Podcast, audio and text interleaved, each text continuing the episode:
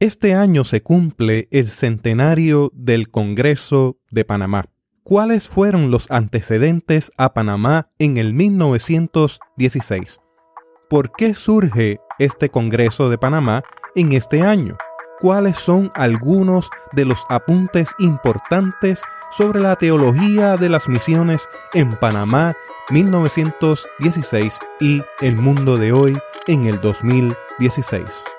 Teotecnología.com presenta Teobytes. Busque su taza de café, de té o de chocolate y siéntese a la mesa con nosotros porque este tema será de gran bendición a su vida y a la vida de su iglesia. Saludos y bendiciones, les habla Jesús Rodríguez Cortés y les doy la bienvenida a esta edición de Teobytes. Hoy nos acompañan cinco personas muy importantes en el ambiente de estudios interreligiosos y teológicos en Puerto Rico, Estados Unidos y en toda América Latina. El doctor Carlos Cardosa Orlandi, profesor de Cristianismo Mundial y Estudios de Misión en Perkins School of Theology en Texas el doctor Samuel Silva Gotay, profesor distinguido de la Facultad de Ciencias Sociales de la Universidad de Puerto Rico, recinto de Río Piedras, y posee también un doctorado honoris causa del Seminario Evangélico de Puerto Rico.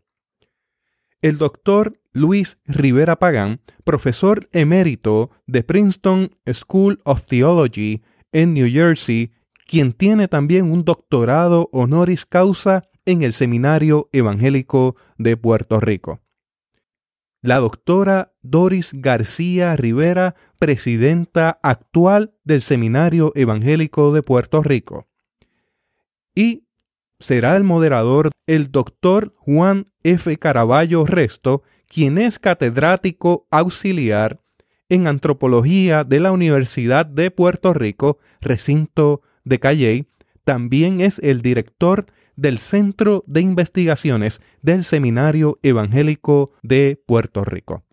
Entre los temas tratados, el doctor Carlos Cardosa Orlandi trabajará el tema de Panamá 1916, perspectivas de tiempo, espacios y contenidos. El doctor Samuel Silva Gotay trabajará Panamá y su impacto, impresión puertorriqueña. El doctor Luis Rivera Pagán trabajará consideraciones históricas post-Panamá. Y la doctora Doris García trabajará el tema de Panamá desde el 1916 hasta Latinoamérica 2016, caminos de misión y educación. Finalmente, el doctor Carlos Cardosa tendrá una conclusión donde veremos cuál es el saldo contemporáneo del Congreso de Panamá y veremos cuáles son las direcciones para seguir de cara a un nuevo centenario desde este evento en el futuro de las instituciones teológicas y de la Iglesia. Le invito con mucho respeto a que escuche cada una de las posiciones tan diversas que tendremos en esta mesa de diálogo que llegue usted a sus conclusiones y que disfrute del conversatorio de principio a fin. Este podcast se ha dedicado a trabajar la educación responsable y ha traído diversos puntos de vista a la mesa del café. En esta ocasión no será distinto. Ciertamente creo en esta conversación profunda y creo también en la inauguración de este centro de investigaciones del seminario para el cual estoy colaborando detrás de las cámaras y detrás de los micrófonos. Sin más preámbulos, disfrute de este conversatorio. Bien, bienvenidos y bienvenidas a este diálogo que desde el Centro de Investigaciones del Seminario Evangélico de Puerto Rico hemos querido tener. Esta vez, contrario a nuestro primer simposio de investigaciones, hemos querido cambiar un poco el formato y hacerlo de modo virtual y de esa forma llegar a más personas dentro y fuera de Puerto Rico. Así que eh, les damos la bienvenida a todas las personas que, se conectan con nosotros a través del Internet. El diálogo que en este momento queremos sostener es uno que responde al centenario del Congreso Misionero de Panamá, que se dio en 1916. Y para eso hemos invitado a eh, unos compañeros y compañeras eh, desde Puerto Rico y los Estados Unidos para que compartan un poco eh, los interiores de ese diálogo y las diversas repercusiones que se fueron gestando y que se han ido gestando a lo largo de, de estos 100 años. Así que sin más queremos dar el paso para que comparta con nosotros el doctor Carlos Cardosa Orlandi, quien es profesor de Cristianismo Mundial y Estudios de Misión de la Escuela de Teología de Perkins de Southern Methodist University en el estado de Texas, en los Estados Unidos de Norteamérica. Así que Carlos, bienvenido y gracias por, por estar con nosotros y colaborar en esta iniciativa. Eres parte integral ya de este, de este centro de investigaciones que apenas hace unas semanas se, se inauguró. Así que esta es nuestra segunda actividad y nos, nos, nos enorgullece y nos alegra mucho que puedas estar con nosotros desde el inicio de este esfuerzo que con tanto compromiso el seminario ha abrazado de cara a sus 100 años. Así que bienvenido. Muchas gracias. Eh, para mí es un placer, es un honor eh, ser parte ya integral del centro. Eh, y también es un honor poder compartir sobre este trabajo, sobre Panamá 1916, con mentores, maestros y colegas a quien admiro y respeto en gran manera. Eh, Panamá, Panamá 1916 es extremadamente importante, en mi opinión, por dos razones. Primero, porque en la reunión de Edimburgo en el 1910, la Conferencia Mundial de Edimburgo de 1910, donde se marca eh, el inicio eh, del el carácter y el espíritu ecuménico en el trabajo misionero. América Latina queda excluida. Y América Latina queda excluida básicamente por dos razones eh, que son, son bien importantes en el legado del protestantismo en América Latina. La primera razón es que los anglocatólicos eh, en la isla británica se opusieron bien, bien, de una manera bien fuerte a la, a la inclusión de América Latina como territorio misionero por el miedo que se tenía, primero, a que América Latina, a que los católicos en América Latina eh, se, se molestaran y se le quitara el reclamo de que esa tierra de América Latina era tierra católica.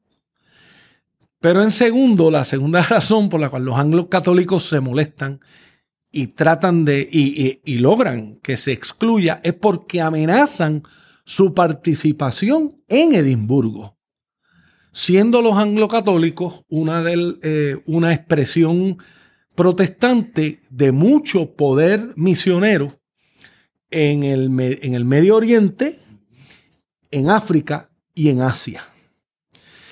Y el comité organizador de Edimburgo eh, le da, temor la exclusión de los anglocatólicos eh, y por tanto ceden al posible este, colapso de un evento tan importante. Otra forma de interpretar eso es que América Latina se convierte en el chivo expiatorio para que Edimburgo tenga la mayor presencia ecuménica protestante en la conferencia. Entonces América Latina queda excluida. La segunda razón son los reformados alemanes, que ya habían tenido sus caminos por América Latina para tratar de, de tener una presencia imperialista. Eh, no les gustaba mucho lo que estaba pasando con Estados Unidos y el, y la política exterior de Estados Unidos de que América Latina era el patio de la casa. Y los alemanes, muy conscientes de que el protestantismo estadounidense tenía como parte de su agenda un proyecto político en América Latina, también se opone y usa la justificación de los anglocatólicos para lograr que América Latina se excluya. Ahora bien, ¿qué sucede? Que frente a esos, esos, esos dos, esas dos razones que suceden en Edimburgo, a Edimburgo, como quiera, va un número significativo de misioneros, de perdón, de líderes de juntas misioneras. No eran misioneros, eran líderes de juntas misioneras que, que, que, que van a Edimburgo y crean en Edimburgo una reunión clandestina. Se van al clandestinaje, se reúnen a puertas cerradas y planifican entonces lo que será, lo que se cree que fue Panamá 1916, pero realmente no fue Panamá, fue un evento en Nueva York en el 1913. Así que esos latinoamericanos, esos estadounidenses en su mayoría, estaban encabezados por un caballero que llevó el nombre de una biblioteca muy distinguida a la cual tanto Luis, Luis Rivera Pagán como yo conocemos, Roberto Spear, eh, eh, encabezados por él, logran eh, básicamente decir, Edimburgo se equivocó, nosotros vamos adelante con esto, pero lo hacemos en términos nuestros acá en Nueva York. En el 1913, se reúnen en la ciudad de Nueva York. Y aunque en el informe de Panamá, de, Panamá 1910 aparenta que el Comité de Cooperación en América Latina, que fue el comité que va a dirigir los proyectos misioneros ecuménicos desde Estados Unidos a América Latina, todo aparenta, el que lee los, informes en, en los tres volúmenes se da cuenta que CCLA, como se llamaba, The Committee on Cooperation in Latin America, aparenta que se crea en Panamá. En Panamá no se crea. Se creó en Nueva York en el 1913 sin ninguna, eh, con, eh, con, no había presencia latinoamericana cuando se creó ese comité. Y es ese comité en su forma eh, eh, informal que hace todo el trabajo para Panamá. Y, con éxito. Eh, y con éxito.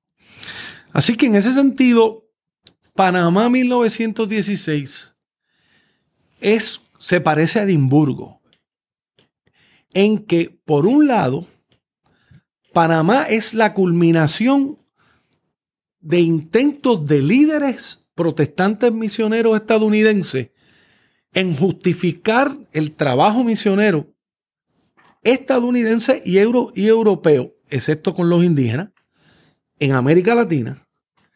Pero también 1900, 1916 marca el principio de lo que va a desarrollarse como una misiología para América Latina la mayoría escrita por estadounidenses, pero sigue siendo misiología hacia América Latina, no de América Latina.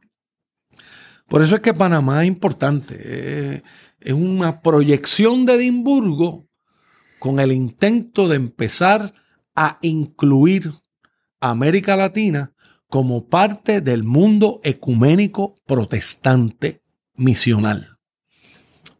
Y esto no se va a lograr hasta el 1938 sea que del 16 al 38, los latinoamericanos, junto con estadounidenses protestantes, lucharon para que América Latina fuera parte de lo que se llama el gran mundo del, del movimiento misionero mundial. Ahora bien, ¿qué es Panamá? ¿Qué hizo Panamá? ¿Verdad? Este, yo creo que eso es algo que vale la pena eh, considerar.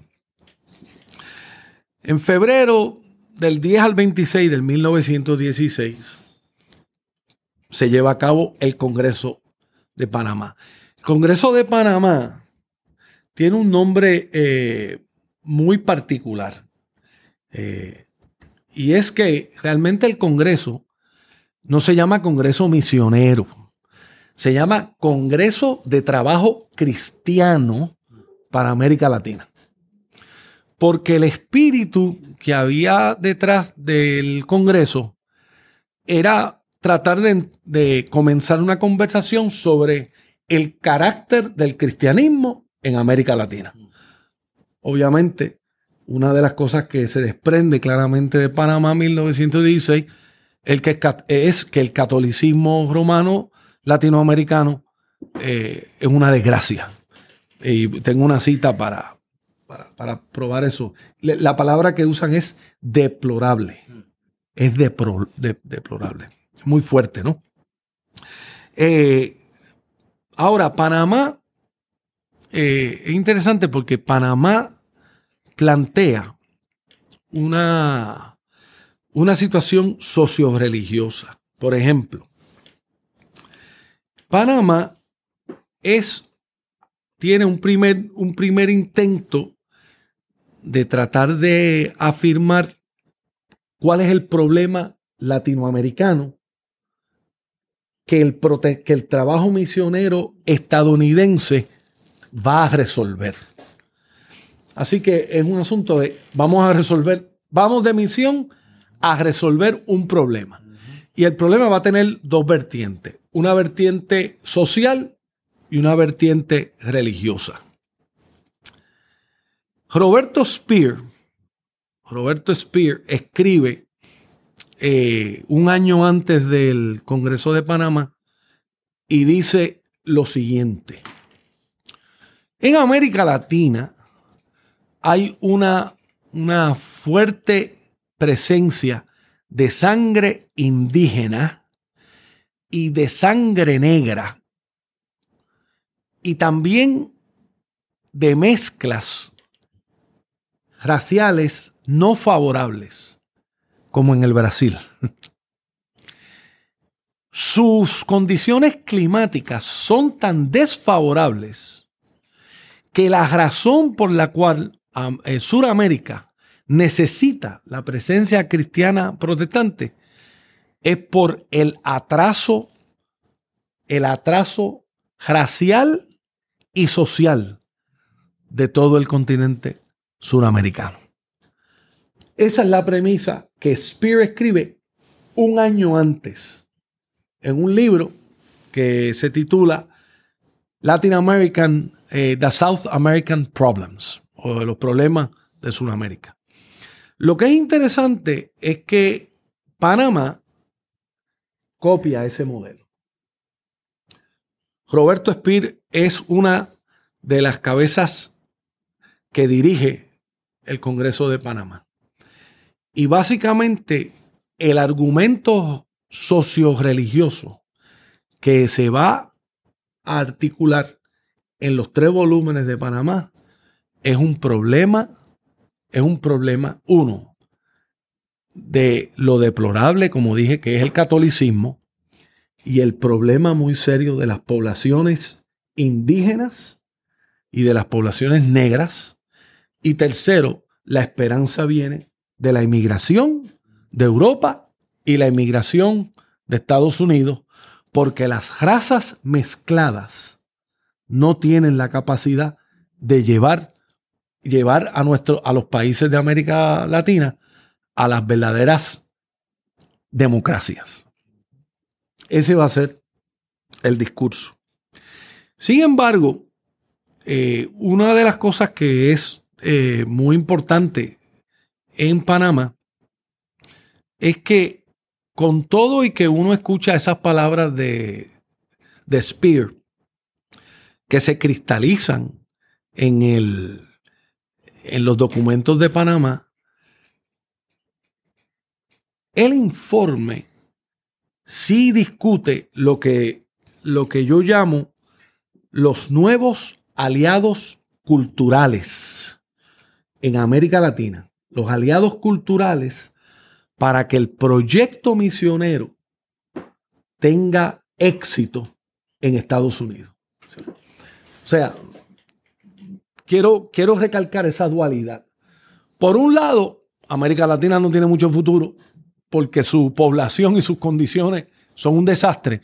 Pero por otro lado, en América Latina están sucediendo ciertas cosas que se van a convertir en nuestros aliados culturales y que merece, merece que, que los misioneros, que el trabajo misionero se una a lo que está sucediendo ya en América Latina para crear una fuente de cristianismo que realmente lleve a América Latina, la suba de su atraso cultural y religioso. Entre esas fuentes están los movimientos de las mujeres. Claro, son movimientos de mujeres élite. Mujeres élite. Y hay todo un informe en Panamá sobre el trabajo de las mujeres. El segundo aliado cultural que se menciona es el aliado cultural con los movimientos laborales. en, en, América Latina nos hemos olvidado de que el protestantismo hace una conexión inmediata con los movimientos laborales en todo el continente. O sea, fe y política estaban envueltas desde el principio. y, están ahí en el centro. Los movimientos laborales, sobre todo los movimientos en Argentina, en Chile, en el Brasil, Centroamérica, bendito, no, ahí no podemos hablar porque nunca se desarrollaron hasta después, después de mediados del siglo XX. Este, pero en los países grandes de América Latina y en el Caribe, en Puerto Rico, en Cuba, era bien importante. Segundo, el otro aliado que se menciona son las organizaciones estudiantiles. El famoso Student Movement, eh, Volunteer Movement, el, movimiento de estudiantes voluntarios, que era un movimiento cristiano, que, que son movimientos de base para generar nuevos proyectos políticos en los distintos estados de América Latina. Panamá hace esa contribución que desafortunadamente no, no se ha considerado. Eh, durante todo este año, yo he estado muy pendiente a ver qué es lo que se produce sobre América, sobre Panamá 1916, qué, se, se, se reconstruye, qué se, eh, se recupera. Y es muy triste que lo que se recupera es lo que menos interés tenía el informe, que es la proclamación de un evangelio que atiende las cuestiones individualistas. El proyecto de Panamá es cristianizar de una forma protestante a toda Sudamérica con un proyecto elitista, un proyecto modernista y un proyecto progresista. Y eso es bien importante. Termino con el siguiente comentario para dejar que, para que nuestros colegas compartan y podamos tener la conversación. Hay un informe del brasileño distinguido Erasmo Braga, que es el que les responde a lo que ha pasado en Panamá. Y don Erasmo Braga eh, básicamente, eh, básicamente plantea una profunda eh, preocupación sobre el proyecto de Panamá. Don Erasmo Braga dice, hablando sobre los estadounidenses y una preocupación que él tiene por el imperialismo yanqui, que también se refleja, se, puede, se refleja en, en Panamá. Él dice, la historia política de la América sajona y su desenvolvimiento social son inseparables de los principios religiosos que presidieron el origen de la gran democracia y mucho más que la raza y el ambiente. Recuerda que te dije que la raza y, y las cuestiones climatológicas era lo que deterioraba América Latina. Él dice, eh, presidieron el origen de la gran democracia.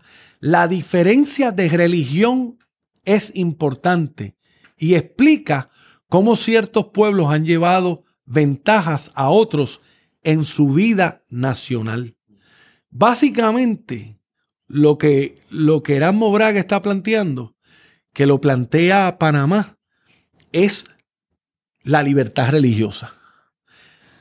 Panamá lo que está tratando también de hacer es crear un espacio de libertad religiosa para que el protestantismo tenga legitimidad en América Latina frente a la única otra opción que había en ese tiempo religiosa, que era el catolicismo. O sea que el protestantismo en América Latina tiene una energía para estar con apertura a la libertad religiosa. Y es interesante que en todos los trabajos, los pocos trabajos que se han dado sobre América Latina, da la impresión que los que, los que han leído y evalúan a Panamá se han olvidado de ese principio. Y lo que quieren establecer a través de, recuperar a Panamá son microcristiandades protestantes. Microcristiandades protestantes. Los verdaderos protestantes vamos a votar por, por aquellas instituciones que den el valor a la familia. ¿Qué es la familia? ¿No? Eh, los protestantes no vamos a votar, los que somos protestantes evangélicos no vamos a votar por, por, ciertas premisas o ciertas tendencias culturales para la, por la apertura hacia los musulmanes, por la, apertura a otras religiones. Pues, pues, entonces estamos contradiciendo nuestra propia herencia que está articulada en Panamá. Y yo espero que haya una recuperación, como estamos tratando de hacer aquí ahora, de, lo importante del proceso de, de, lo que significa el protestantismo latinoamericano eh, al recuperar lo que, lo que contribuyó Panamá para América Latina. Pues muchas gracias, Carlos, por, compartir con nosotros esa, esas historias, ¿verdad? Aunque de una forma sucinta y, corta, pero ciertamente muy dimensionada, eh, y llena de complejidades y a veces hasta de contradicciones, ¿verdad? Así que eh, nosotros queremos también tener un, un espacio para ver cómo esto fue deslindando en nuestro contexto puertorriqueño. Y para eso eh, tenemos al doctor Samuel Silva Agotay, quien es eh, profesor distinguido de la Universidad de Puerto Rico, recinto de Río Piedras, de la Facultad de Ciencias Sociales, y a su vez eh, doctor honoris causa del Seminario Evangélico de Puerto Rico. Así que Samuel, si por favor pudieras compartir con nosotros y abonar a este diálogo con respecto a cómo todo esto que Carlos acaba de, compartir con nosotros, cómo cobró vida en nuestro contexto caribeño isleño. Luego del Congreso de Panamá se celebraron las reuniones eh, regionales, donde eh, las regiones eh, los pastores junto con los misioneros iban a reflexionar sobre todo esto, a ver cómo se aplicaba y cómo lo podían entonces eh, llevar a cabo, implementar. Eh, Panamá tiene un énfasis muy fuerte en la educación para la transformación de la sociedad. Así que eso en Puerto Rico va a repercutir mucho, al igual que el asunto de la unidad de la iglesia, el, eh, el problema que causaban las divisiones denominacionales. Así que cuando aquí se reúne en San Juan, del 16 al 22 de marzo de 1917, en el Blanche Kellogg, la vieja, bueno, no tan vieja, escuela, eh, ahora para nosotros sí, escuela, eh, escuela de mujeres eh, protestantes, escuela superior, que luego va a ser una escuela también de trabajo social y otras especialidades, y en la YMCA, la Asociación de Jóvenes Cristianos, ellos van a, considerar un asunto muy central eh, les pareció a estos 60 eh, pastores y misioneros que se reunieron esos días. La cuestión fundamental para ellos fue la cuestión de la unidad de la iglesia, porque el asunto de las eh, divisiones denominacionales en Puerto Rico les repercutía frente a la iglesia católica como un problema bien serio.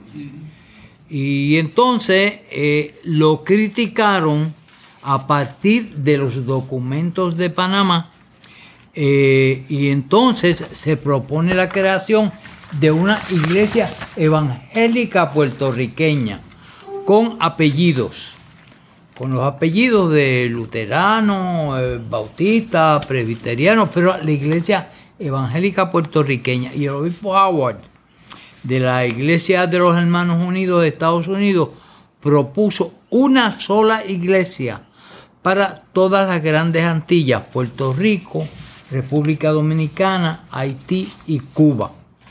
Eh, y en lugar de iglesias denominacionales. Y, esto va a tener un impacto muy fuerte en el desarrollo de la iglesia en Puerto Rico, porque lo van a tomar muy en serio los pastores. Y entonces por vía de lo que era la Federación de Iglesias de Puerto Rico organizada en 1905, se reorganiza como la Unión eh, de Iglesias Evangélicas y eh, dirigida hacia el desarrollo de la Unión eh, y empiezan los proyectos unidos. y los proyectos educativos van a ser eh, desarrollados de la perspectiva de que todos participen. Por ejemplo, el Blanche Kellogg lo consideraban como la escuela superior para mujeres de todas las iglesias protestantes. Eh, van a, señalar el Instituto Politécnico como la eh, escuela superior en, en la región montañosa y el colegio universitario para todas las denominaciones. Eh, y nosotros vamos a encontrar pues que muchos de los eh, viejos pastores se graduaron de ahí, nuestros padres, tíos, protestantes, no importaba qué denominación fuera. Y, y, igual que la Academia Bautista en Barranquita, que es otro proyecto muy importante que sale del énfasis en la educación eh, y, que, y que don el doctor Ángel Mergal insistió en convertir en convertirlo en una universidad. En aquellos tiempos, cuando era director, pero ni, ni los ejecutivos ni los líderes de la denominación se dieron cuenta de la importancia de eso y, después finalmente va a terminar el edificio de la academia siendo el edificio de la Universidad Interamericana, que, en lo cual se convierte el POLI, el Instituto Politécnico de la, de la Iglesia Presbiteriana. ¿no? Eh, eh, otro eh, proyecto muy importante de educativo va a ser el Seminario Evangélico de Puerto Rico. 1919, que vamos a celebrar pronto su centenario, eh, y las denominaciones bautistas, discípulos, metodistas, decidieron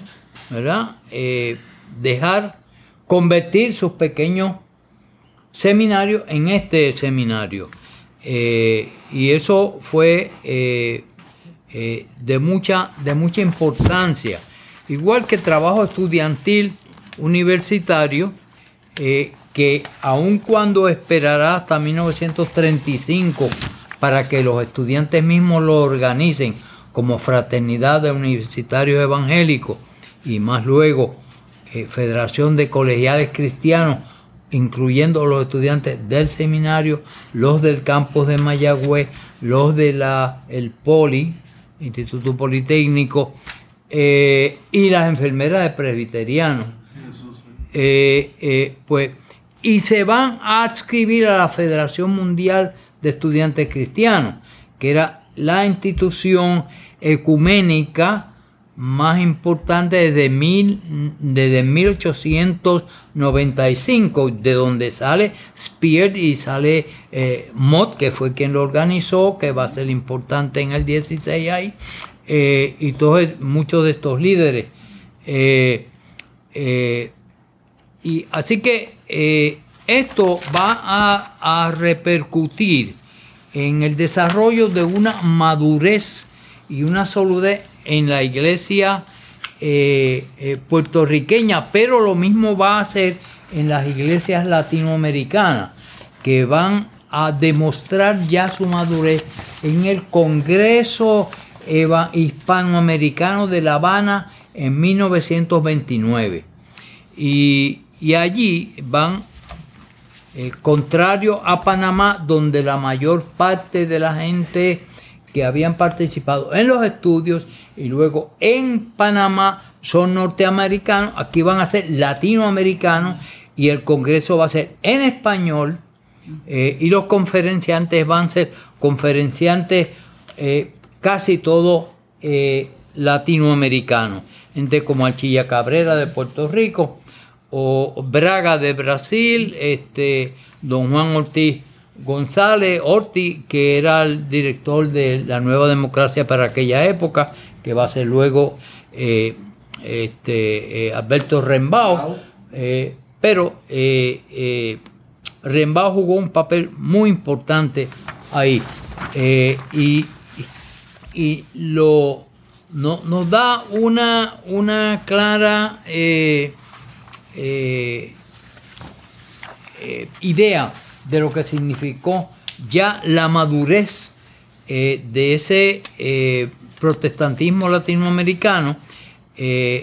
una cita que uso de Guy Inman en, un trabajo que leí en, Cuba sobre este congreso, cuando dice la influencia en nuestro trabajo constituye la influencia norteamericana en nuestro trabajo constituye una perturbación. Eh, y entonces, eh, eh, a partir de esa visión de la realidad, se van a, van a llamar al compromiso con los obreros, con las mujeres, y la comisión hace las siguientes recomendaciones. Que no se pierda de vista las condiciones lamentables del obrero y el campesino. Eh, que se respalden y sostengan todos los movimientos que tienden al establecimiento general de salarios que permitan que el trabajador tanto rural como industrial no solo exista sino también viva, que sean suficientes para vivir higiénica, cómoda y confortablemente, que sostengan y respalden todos los movimientos tendientes a al final emancipación de la mujer, que considere eh, las leyes protectoras de la mujer, implantar pensiones oficiales para viudas eh, y eh, que las fuerzas evangélicas respalden el Congreso, de este Congreso respalden el Pacto de París para destacar la guerra, descartar la guerra como instrumento de política internacional.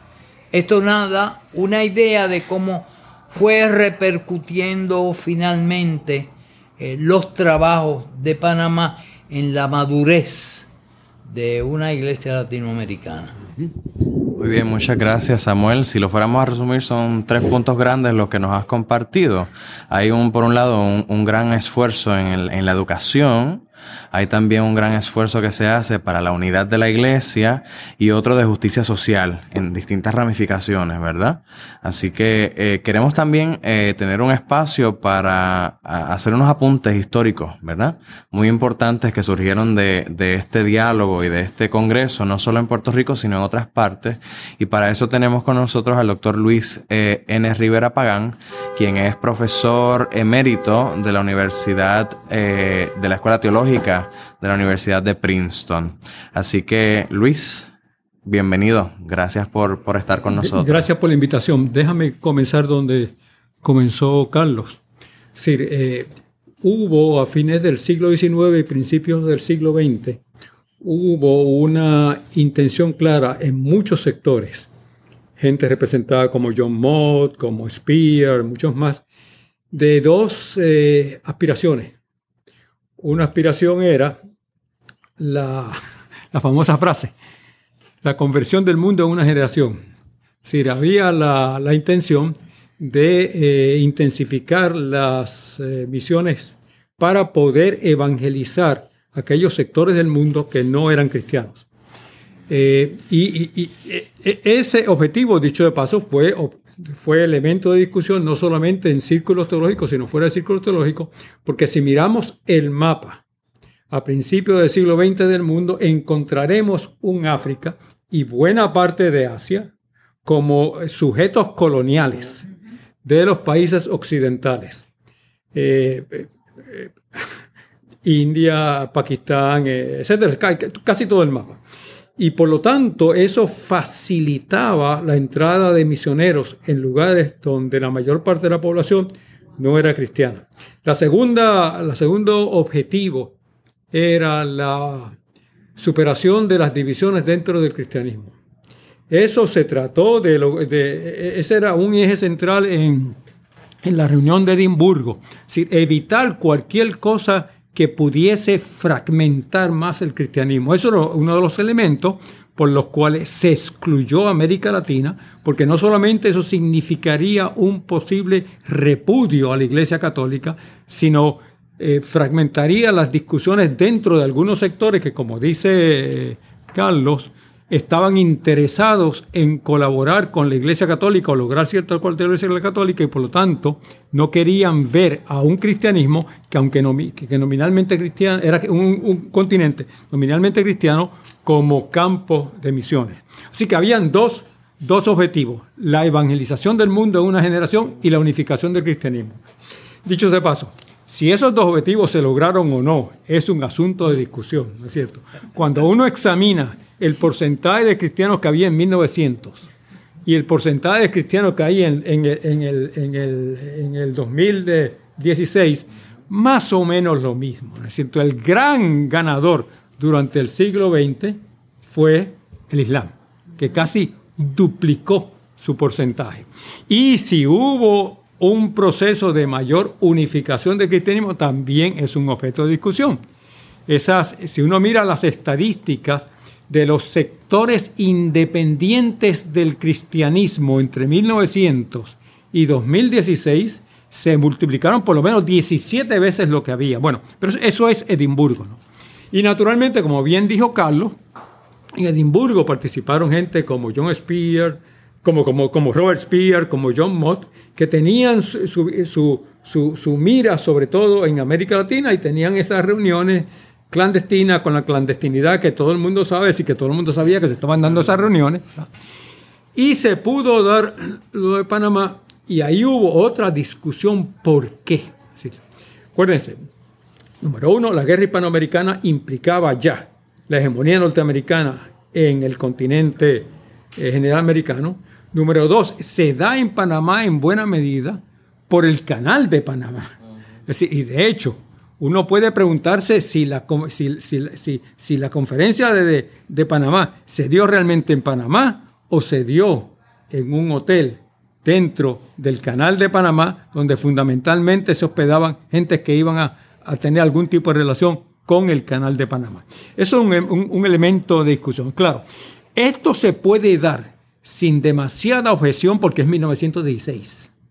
Y 1916, aquellos eh, personas que en Edimburgo insistieron en la exclusión del cristianismo tenían en ese momento un problema mucho más serio, la Primera Guerra Mundial. Es decir, la Primera Guerra Mundial implicó que había la posibilidad de llevar a cabo algo como Panamá sin, eh, sin, ese, sin, ese, sin ese obstáculo de parte quienes se habían opuesto. ¿Cuál es la visión que uno ve sobre el protestantismo el catolicismo en los documentos? Déjame dar un ejemplo entre los líderes de Panamá. Robert Spear, en un volumen grueso sobre la historia de las misiones, dice sobre Puerto Rico lo siguiente. Robert Spear. España y Roma están oponiéndose al nuevo orden que el espíritu norteamericano de libertad y el cristianismo protestante está introduciendo en un lugar donde antes hubo tiranía, estancamiento, persecución, ignorancia y superstición la transformación de Puerto Rico ha sido aún mucho más grande porque las instituciones han florecido bajo la certeza que da la jurisdicción política norteamericana. ¿Qué significa eso? Significa que el protestantismo que caracteriza a América Latina tiene tres ventajas sobre el catolicismo que supuestamente impera en América Latina. Primero, es mucho más auténticamente cristiano.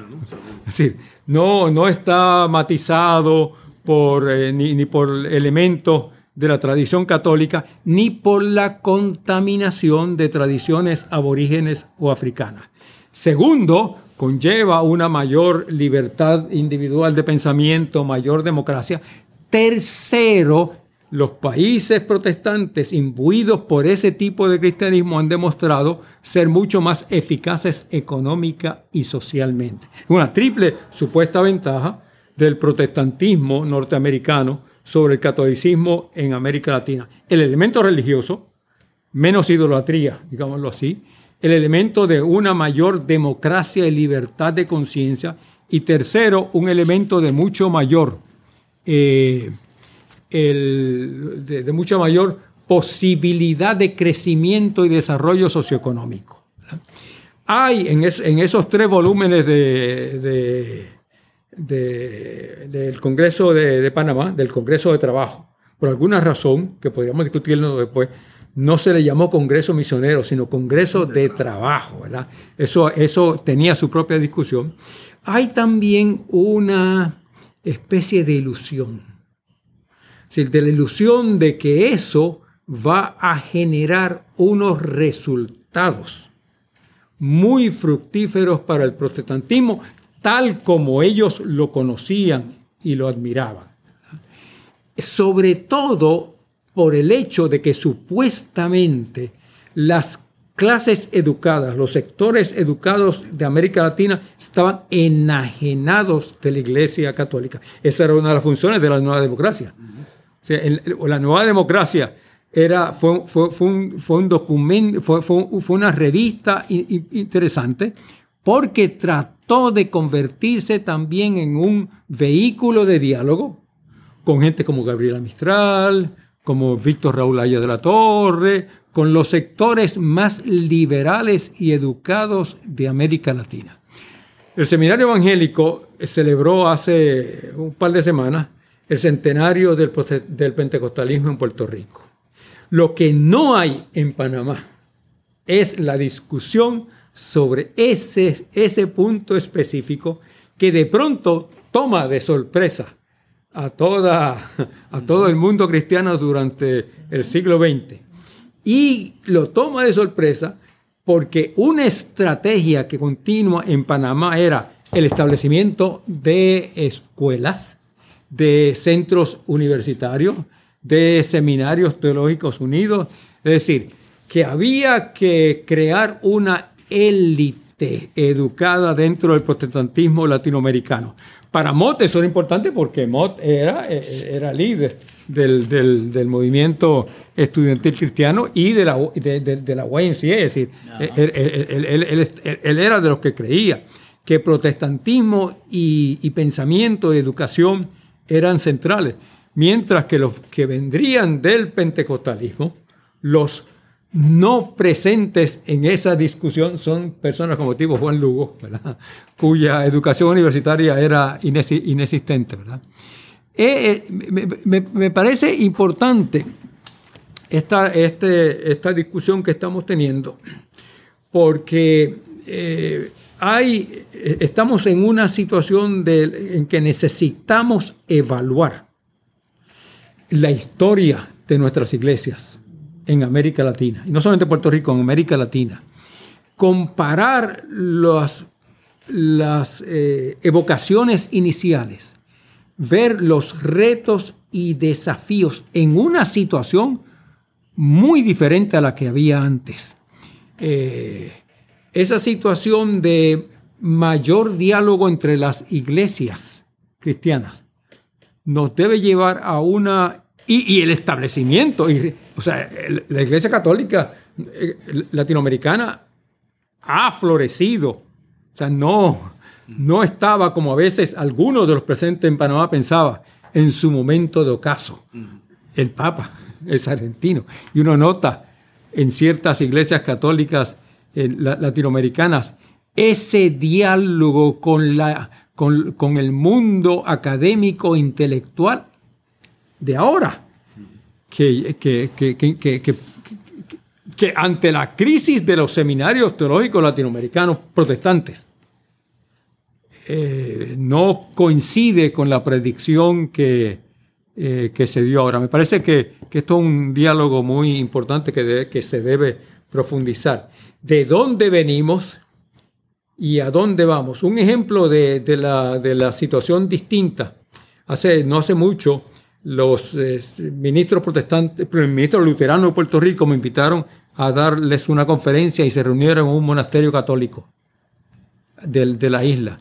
Yo, yo comencé diciendo que si estuviéramos en el siglo XVI, estos monjes católicos estarían quemándolo a ustedes, ministros luteranos, y ustedes, a mí, bautista, estarían metiéndome en un río para una inmersión de 20 minutos. Hoy en día podemos eh, tener un diálogo que, que, en los inicios del siglo XX entre las distintas iglesias no, se puede dar. Gracias por, por esa intervención, Luis. Eh, unos apuntes histórico-críticos muy, muy importantes que tienen que ver o van dirigidos precisamente a cuestionar si, si precisamente lo que se buscaba desde Edimburgo efectivamente surgió, ¿verdad? Y luego una serie de implicaciones políticas eh, de, de, rigor que, que evidentemente hay que mencionar. Lógicamente, todo lo que ustedes han mencionado tiene un impacto y reverbera con contundencia en las formas en que eh, la teología se, se, crea y escuelas teológicas emergen, nacen e irrumpen y escuelas de misión también. Y sabemos que un, una gran parte de las personas que estarán tomando contacto con, con, este diálogo son estudiantes de teología y estudiantes de misión o personas que están en el campo misionero. Así que para atender esa, esa parte de, de la conversación, queremos dar eh, espacio para que la doctora Doris García Rivera pueda estar con, con nosotros y comentar al respecto. La doctora Doris García Rivera es presidenta eh, de nuestro Seminario Evangélico de Puerto Rico, es la primera mujer, ¿verdad? Hay que decirlo también y celebrarlo, que, que sirve desde este lugar de servicio en el, en el Seminario Evangélico de Puerto Rico y nos, nos enorgullece también mucho tenerla a usted junto a estos compañeros de, de gran calibre y que pueda entonces abonar al diálogo desde ese espacio. Dale. Gracias. Eh, este, Juan. Una de las cosas que me llama la atención es precisamente lo, los puntos que Carlos este, trajo sobre las mujeres, era de, las de las élites, la educación con las mujeres, el acceso a ese grupo, el grupo de aliados en los movimientos laborales y el grupo de las organizaciones estudiantiles. Algo que se va dando a partir de, del Congreso cuando ya las denominaciones llegan a la diversidad, a los diversos países que de hecho se dividen territorialmente, ¿verdad? Los, los espacios para no competir y que entonces ser más, más efectivos, es que esos excluidos del Congreso de Edimburgo, que fueron los latinoamericanos, y que en cierta manera también aún en el Congreso de Panamá, porque habían solo 26 latinoamericanos, en ese Congreso que también se lleva en inglés, este, esos excluidos son los que inmediatamente o de manera intensa y apasionada asumen esa predicación, asumen eh, el momento de, del encuentro, ¿verdad? Con, con, Jesús. Y en la diversidad de las denominaciones en las cuales se está llevando a cabo el trabajo misionero, son los que eh, están en la calle. Este, son el 80 o el 70% de los que empiezan a compartir. Y entonces se ve un crecimiento en el protestantismo. Eh, si los misioneros y misioneras fueron efectivos o no, ya eso es otro, ¿verdad? Otro, otro, otro espacio de discusión.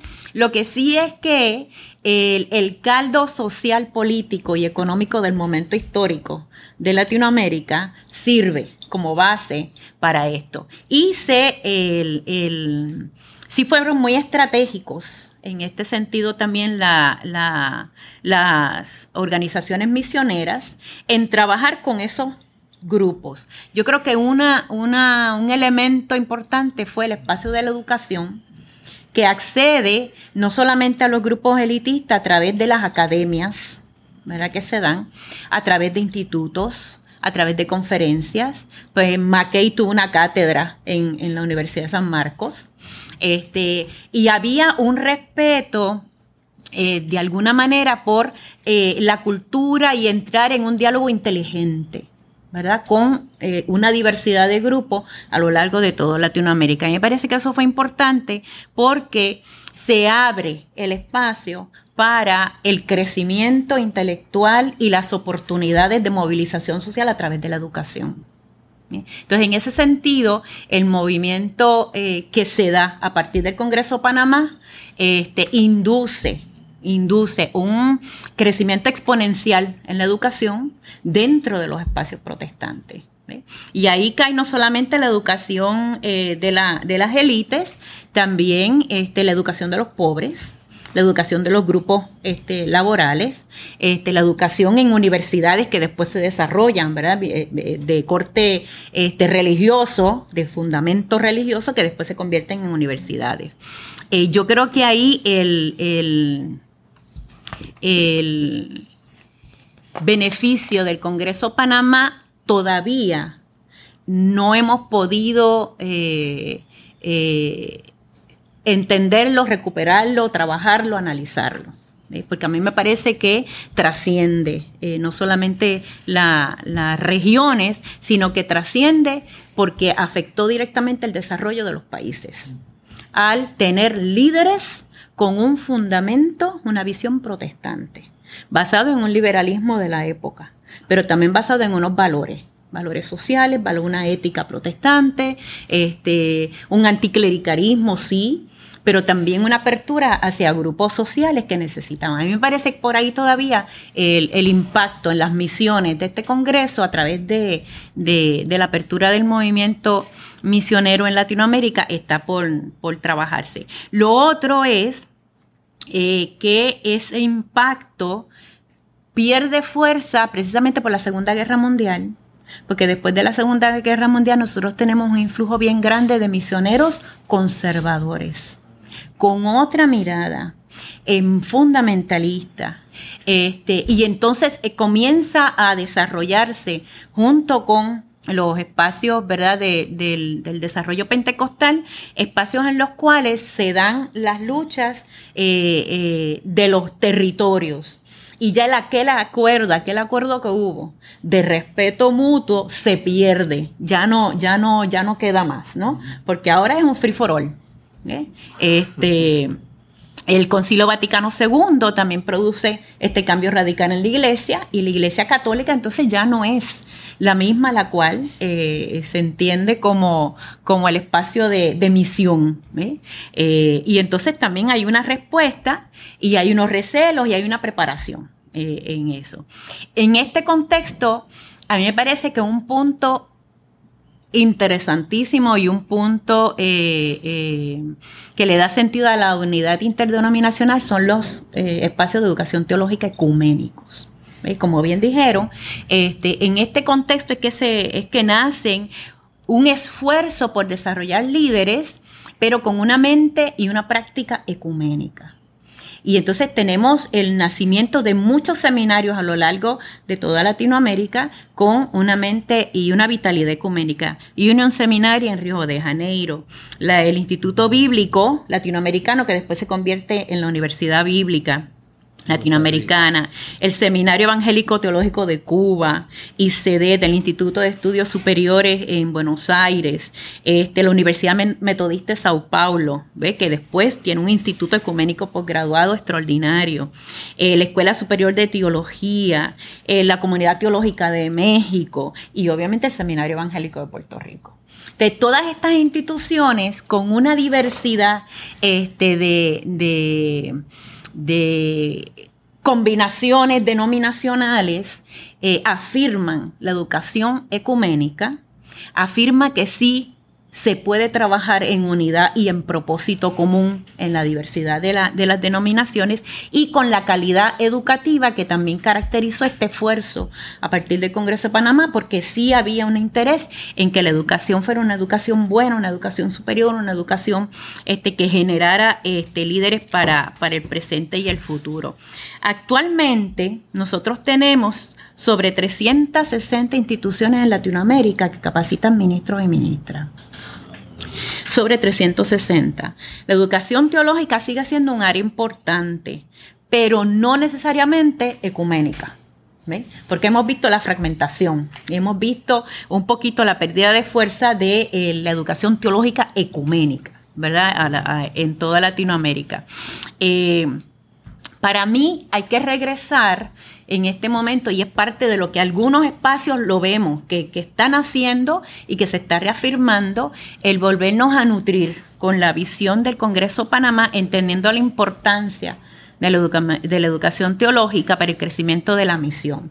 Este, dos cosas para mí eh, son importantes y con esto la cierro.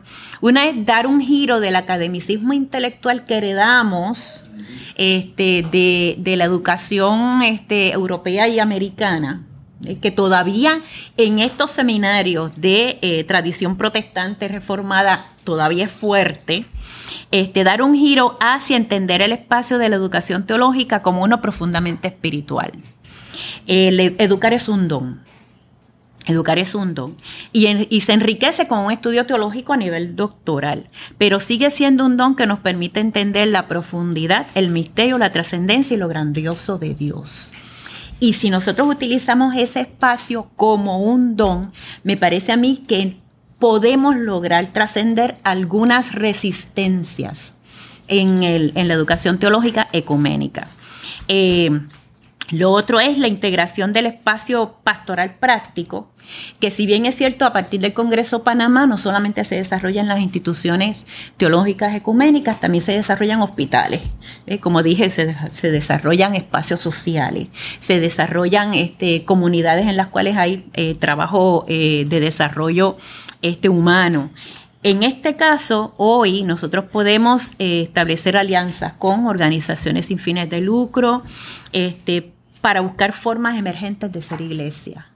Y en ese espacio, de nuevo, el espacio de la hermandad que trasciende la, trasciende la denominación nos puede ayudar. Ahí yo veo una, un, recuperar, ¿verdad? El, el, Congreso este, Panamá. Y finalmente, el, fortalecer la amistad. El Congreso apostó, apostó a la amistad ecuménica, a la amistad cristiana. Eh, y en este momento en el cual eh, estamos en un paradigma, estamos en un cambio paradigmático, ¿verdad?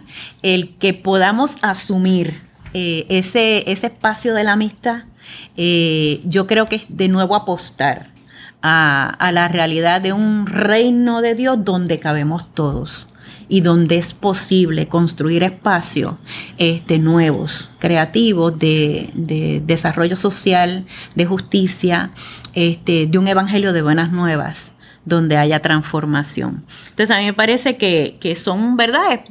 Luces que encuentro en, el Congreso, eh, que actualmente pues hay espacios que niegan eh, obviamente todo lo que, lo que se logró a través de la historia, pero creo que también hay espacios donde esto se está renovando.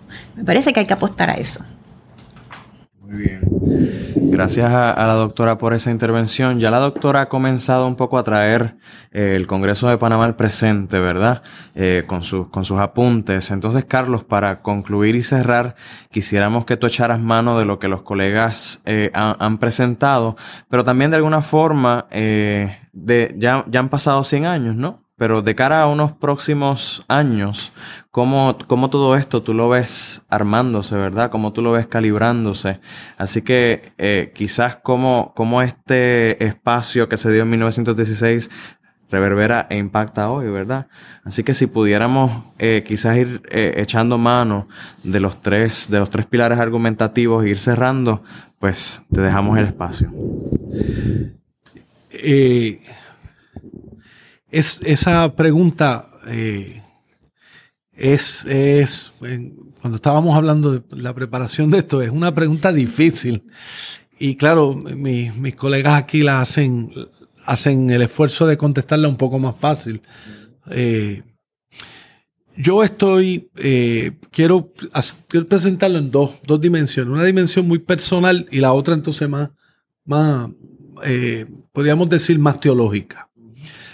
Eh, yo tengo una profunda preocupación por lo que está pasando en América Latina y en el mundo latino en los Estados Unidos en relación al, a lo que ¿qué es lo que significa ser eh, evangélico. Eh, una preocupación tanto pastoral, yo soy miembro de iglesia, yo soy un feligrés muy, muy, muy activo. Una preocupación pastoral porque eh, la herencia teológica que no solo Panamá, sino todo lo que pasa luego de, La Habana. En La Habana se demuestra, como dice Sami, un, una madurez y de ahí en adelante los, los, eh, eh, los, los, eventos de, de, unidad de cristianismo en América Latina, ahí, de ahí surge Orlando Costa. Este, por ejemplo, para mencionar uno que es el que primero que me viene a la mente, eh, y tantos otros líderes. Eh, Humberto en Argentina, Bar, eh, los líderes evangélicos en Argentina y, las organizaciones.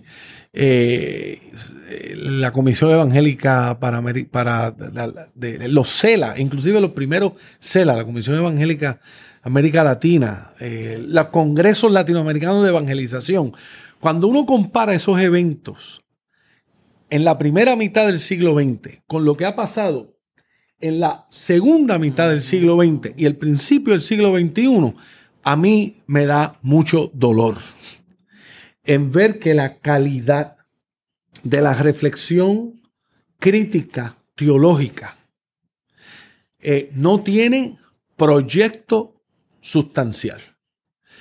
Luis mencionó y aquí agarré bien lo que quiero decir. Luis mencionó que, que Panamá, como Edimburgo, tenían una visión y que es discutible si esa visión se logró o no. Pero por lo menos tenían visión. Y además de tener visión, lograron persuadir a nacionales y a misioneros y misioneras. Y hubo proyectos que se caracterizaron por profundos dilemas y debates. Pero, pero hubo proyectos que después se evalúa y que algunos fueron fructíferos y, unos, y algunos dieron fruto en cierto tiempo y al terminar su tiempo se cierran y se comienzan nuevos proyectos. Reconociendo ese legado, yo tengo que decirte, Juan Francisco, que, y a mis colegas, que yo estoy profundamente desilusionado con lo que está pasando con el protestantismo evangélico en América Latina y el protestantismo evangélico latino. Inclusive con su expresión pentecostal.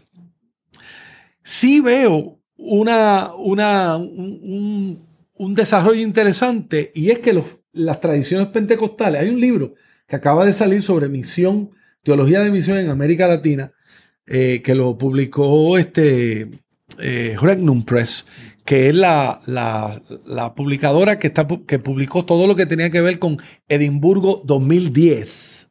Y hay un volumen sobre América Latina, un volumen exclusivo sobre América Latina. Y cuando uno lo lee, eh, me pidieron que hiciera la reseña del libro y yo reconozco que es un trabajo, la mayoría de pentecostales, la mayoría de evangélicos de iglesias independientes, como mencionó Luis, y cuando uno lee ese material, uno se alegra de que hay algo crítico. Pero a mí me parece estar leyendo teología de misión de los años 60 y 70. o sea, que uno dice, Dios mío, sobre el tema del diálogo religioso, no hay un solo ensayo en, ese libro que tome en serio los desafíos. Y en ese sentido, Panamá tiene que ser recuperado como recurso no solo de crear espacios, sino de alentar el espíritu crítico del pensamiento protestante. Pero. Sí, sí, dale, no. Pero, sí, yo, yo creo que, eh, y, y tú lo has escrito en varias ocasiones, estamos en una situación muy distinta. Es decir, cuando se da Edimburgo y se da Panamá, la concepción es esta. La mayor parte de los cristianos están en el norte, están en los, en los países occidentales. Y la misión es de ellos al resto del mundo, lo que luego se llamaría el tercer mundo. Hoy en día, y tú lo has escrito en varias de, tus cosas, From All Nations to All Nations, tú conoces ese libro, ¿verdad? Muy bien. Número uno, no es cierto que la mayor parte de los cristianos ya esté en aquellos países que tradicionalmente eran los países cristianos, ni necesariamente la labor misionera, va, decir, la Iglesia Universal del Reino de Cristo de Brasil va misionando en todas partes de lo que una vez fue la fuente de, las misiones. Es decir, que cómo lograr desarrollar esa visión. Que, pero no, en una situación como esa, de mayor complejidad. Seguro. Donde, donde ya el cristianismo es mucho más diverso, de todo, étnicamente, nacionalmente, continentalmente, y donde ya no es cuestión de Francia, Alemania, Inglaterra, Estados Unidos, al resto del pobre mundo bendito que no conoce a Cristo, que lo conoce inadecuadamente, ¿no? sino ahora, tú lo sabes porque estuve en Estados Unidos, la presencia coreana a, a, nivel, a nivel mundial es impresionante en todo, en todo sentido. O sea, ¿cómo, cómo repensar todo esto en, un mundo donde la densidad del cristianismo y los movimientos misioneros cristianos son diferentes. Yo creo que entonces en ese caso habría que pensar alternativas. Eso no significa rechazo de Panamá ni de Edimburgo. Seguro. Es sencillamente que estamos en otro, en otra, en, otro contexto. En otro contexto. Estamos en otro contexto. Yo, yo, yo, yo creo que creo que sí. Y lo que me preocupa es que no he visto todavía en las publicaciones y en las, en las expresiones sobre Panamá, no he visto la contextualización, esa contextualización que tú me que tú acabas de describir en relación a lo que debe suceder hoy en día. Y lo que aparece es, un, es una, una, una teología de misión demasiado frágil, con presuposiciones como si nosotros fuéramos en los centros y los demás fueran los pobrecitos a misionar. Cuando, cuando la verdad del caso es que donde, donde está tal vitalidad, también hay tal complejidad. Y lo, que me, lo que me preocupa es la falta a reconocer esa complejidad.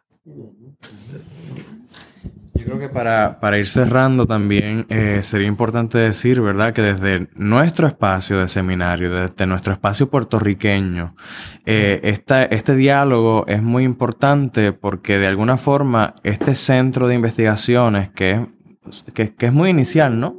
Busca de alguna forma apostar por esa amistad, busca llenar un espacio de educación, como, como estábamos mencionando ahorita, que tenga un impacto en la vida cotidiana de las personas de fe cristianas y no solamente cristianas, ¿verdad? Y de alguna forma dar un giro, como decía la doctora, o subvertir esos estilos eh, de ser eh, iglesia a veces, esos estilos de ser cristiano o cristiana a veces, esos estilos de ser evangélicos o evangélicas a veces, ¿verdad?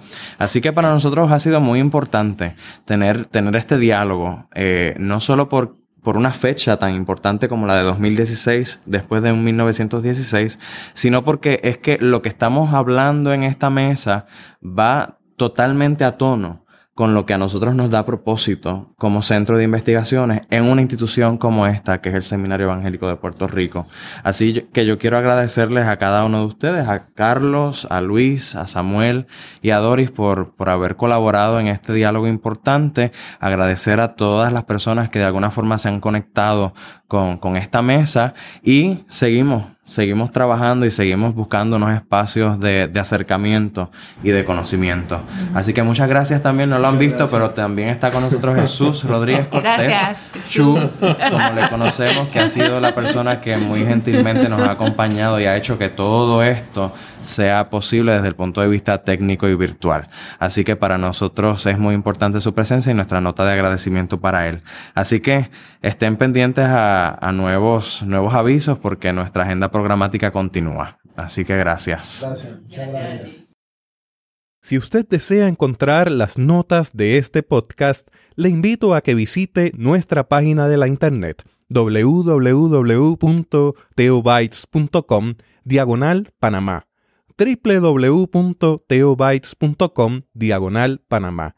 También le invito a que comparta este contenido con otras personas que usted sabe también le interesa estos temas. Ayúdenos a multiplicar el esfuerzo educativo de Teobytes en diferentes partes de la internet y recomiéndeselo a alguien. Vaya a su teléfono y dígale cómo puede llegar hasta allí y escuchar los audios donde quiera, como quiera y cuando quiera.